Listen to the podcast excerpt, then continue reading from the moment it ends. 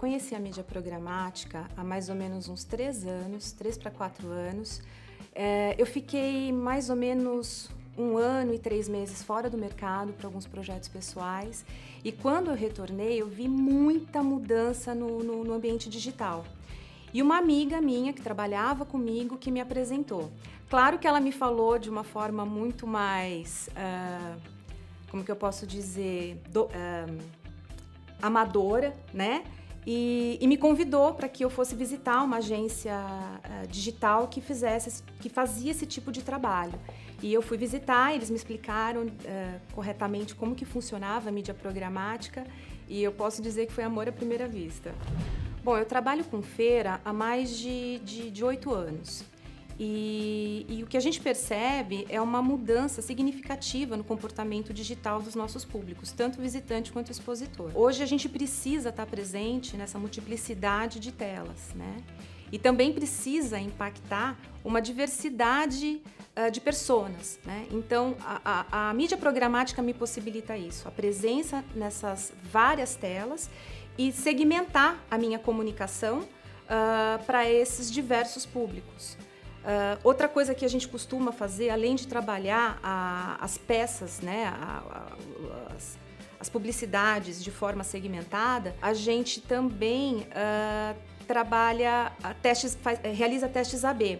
Isso possibilita uh, sair um pouco do achismo de algumas peças que a gente acha que vai dar mais resultado ou não e parte para o que efetivamente é mais assertivo. E daí a gente segue a campanha. É, eu acho que é mais passado, né? Uh, a gente tinha uma, uma dificuldade de mensurar o ROI, né?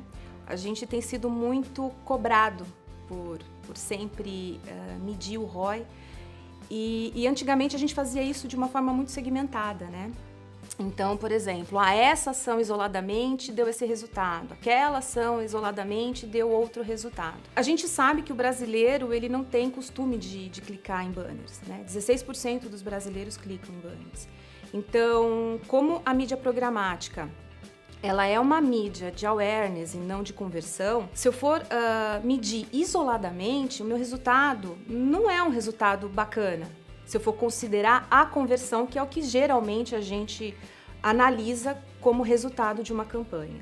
A partir do momento que a gente começou a, a medir a campanha integrada, principalmente com o Google AdWords, que é uma mídia de conversão, uh, a gente sanou que a gente pode dizer de problema, né? Uh, a gente consegue entender o resultado da campanha como um todo dessa forma. Então, como que eu explico mídia programática para os outros times que não são de marketing? Falar sobre DMP, DSP, cookies, pixels é muito técnico para eles entenderem. Então hoje eu, eu, eu, costumo dizer que antigamente eu comprava a mídia, hoje eu compro audiência, eu compro as pessoas que eu preciso impactar. Então, se antigamente eu tinha que investir num portal do UOL e lá eu aparecia para as pessoas que eu queria e para as pessoas que não me interessavam, e eu gastava inclusive com pessoas que não me interessavam, hoje eu gasto com as pessoas, eu invisto nas pessoas corretas. Por isso que eu costumo dizer que eu compro a audiência, eu compro a pessoa.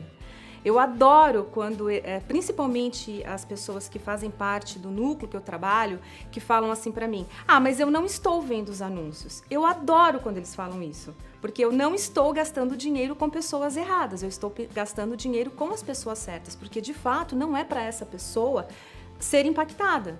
Né? É, dependendo do produto que eu trabalho, é um produtor rural ou é uma gráfica, são essas pessoas que têm que ser impactadas com o meu anúncio.